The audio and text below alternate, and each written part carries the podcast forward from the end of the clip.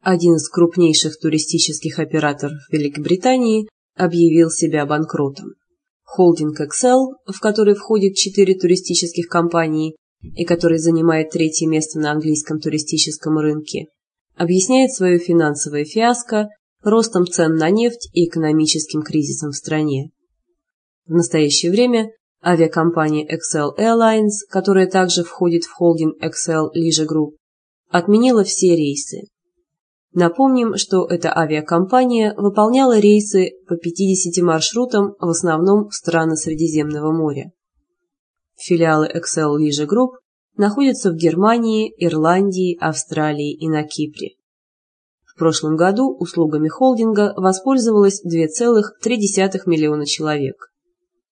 Британское управление гражданской авиации сообщает, что в результате банкротства холдинга пострадают многие туристы.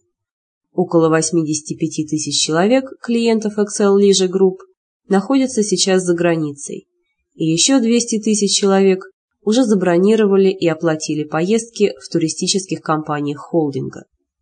Аэропорты Лондона переполнены пассажирами, которые ожидают замены рейсов и все еще надеются улететь. В настоящее время в пяти британских аэропортах отменили 21 авиарейс.